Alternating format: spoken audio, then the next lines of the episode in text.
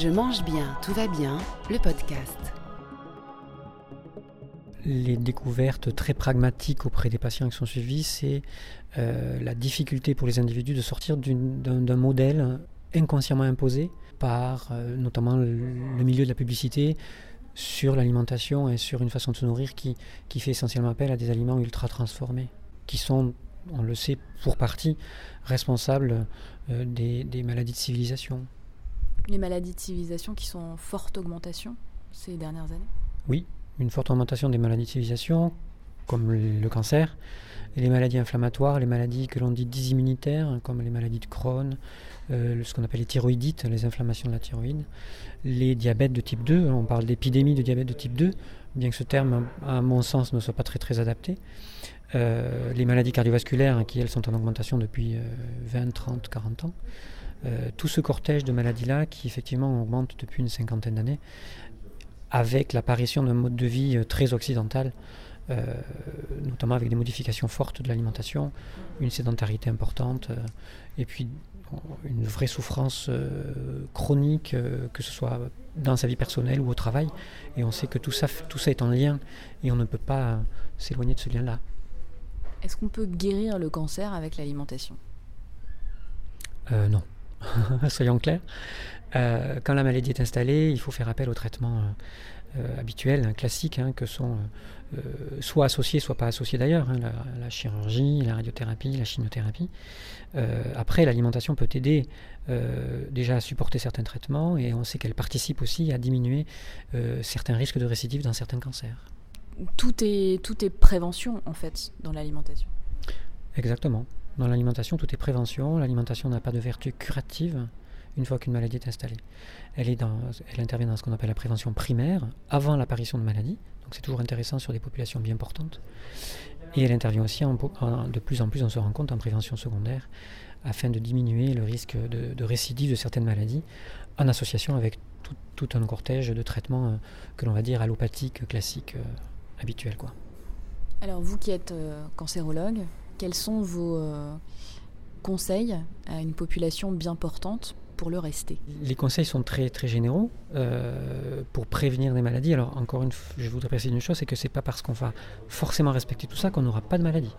Parce qu'il y a des, éléments que l'on ne maîtrise pas, que l'on ne contrôle pas, que sont notamment la pollution, ou tout simplement euh, le fait qu'à un moment donné, on ne sait pas pourquoi notre corps s'est mis à mal fonctionner sans raison apparente. Ça, c'est quelque chose d'important à savoir. Après, les conseils, euh, c'est euh, des conseils d'hygiène de vie globale avec euh, notamment avoir une activité physique qui n'est pas forcément intense, mais 30 minutes de marche un petit peu par jour, c'est déjà beaucoup et la majorité des Français ne le font pas. Euh, essayer d'avoir, d'être dans un environnement qui ne soit pas stressant pour l'individu, qui permet d'être, d'avoir des moments à soi, pour soi, où on s'apaise, on se calme. Et enfin, pour l'alimentation, les conseils très généraux sont une alimentation la moins transformée possible et, et la plus proche des aliments bruts. Est-ce que vous pensez que euh, les, politiques ont un impact euh, et un rôle à jouer euh, là-dedans, justement, dans la publicité, dans ce qui est proposé, que ce soit dans les écoles, dans les distributeurs, dans les. Fin, Est-ce que vous pensez qu'il y a un levier à ce niveau-là? Très clairement, oui, puisque tout ce qui est allégation, autorisation de discours dans les publicités est issu d'une législation. Et euh, c'est à partir de la législation que l'on va autoriser certains industriels ou certaines publicités à, délivrer des discours. Euh, donc clairement, oui, ils ont un, grand, rôle majeur à jouer, puisque c'est eux qui définissent ce que l'on peut dire en publicité. S'ils définissent, si, les règles sont trop larges ou, ou, pas claires, ben les discours peuvent être modifiés.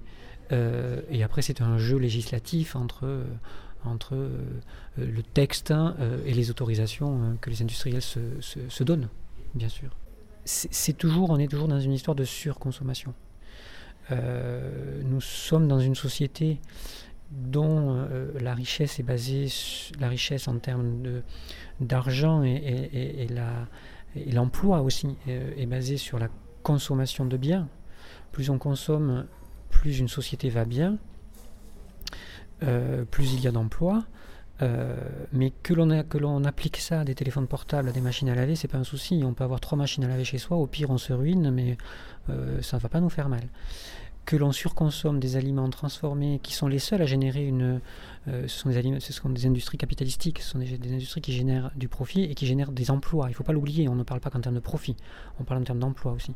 Donc que l'on surconsomme des produits transformés, ben en fait là, oui, on sera malade. Donc on applique à l'alimentation un modèle qui est appliqué à l'industrie des biens de consommation autres, euh, et ça ne marche pas.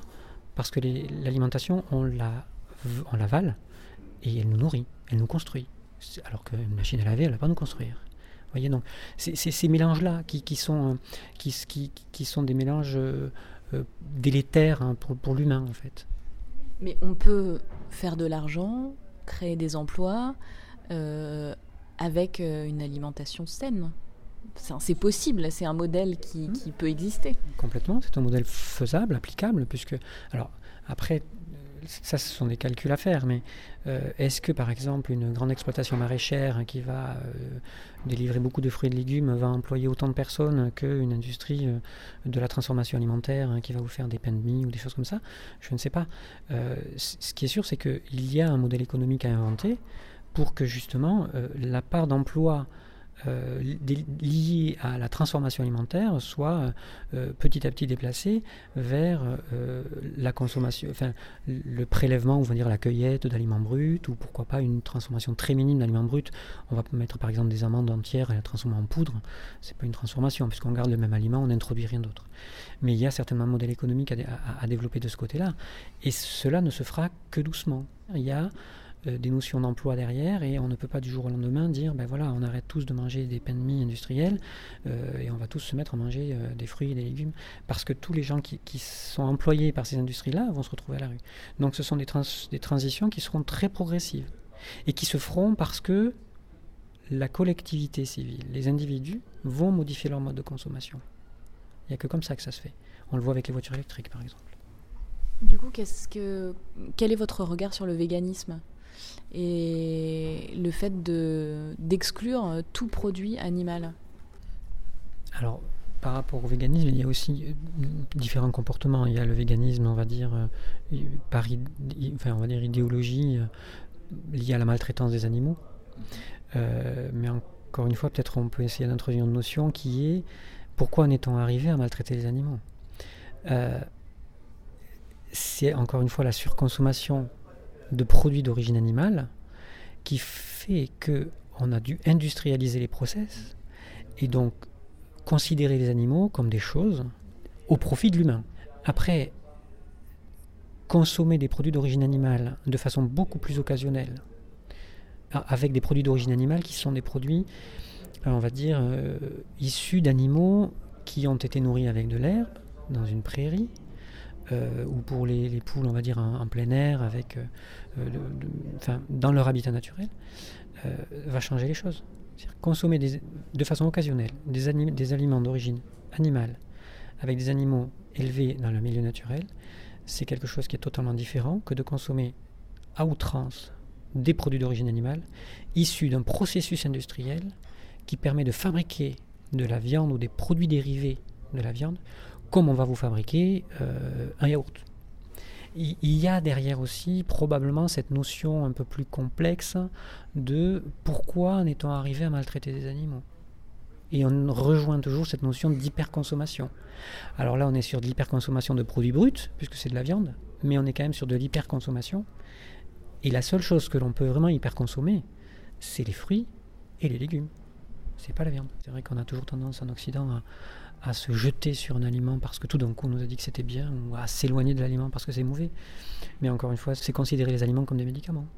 Et non, on a besoin de, de tout, euh, de façon euh, probablement modérée, raisonnable, de, pour pouvoir respecter le caractère euh, modéré et raisonnable de l'équilibre du corps.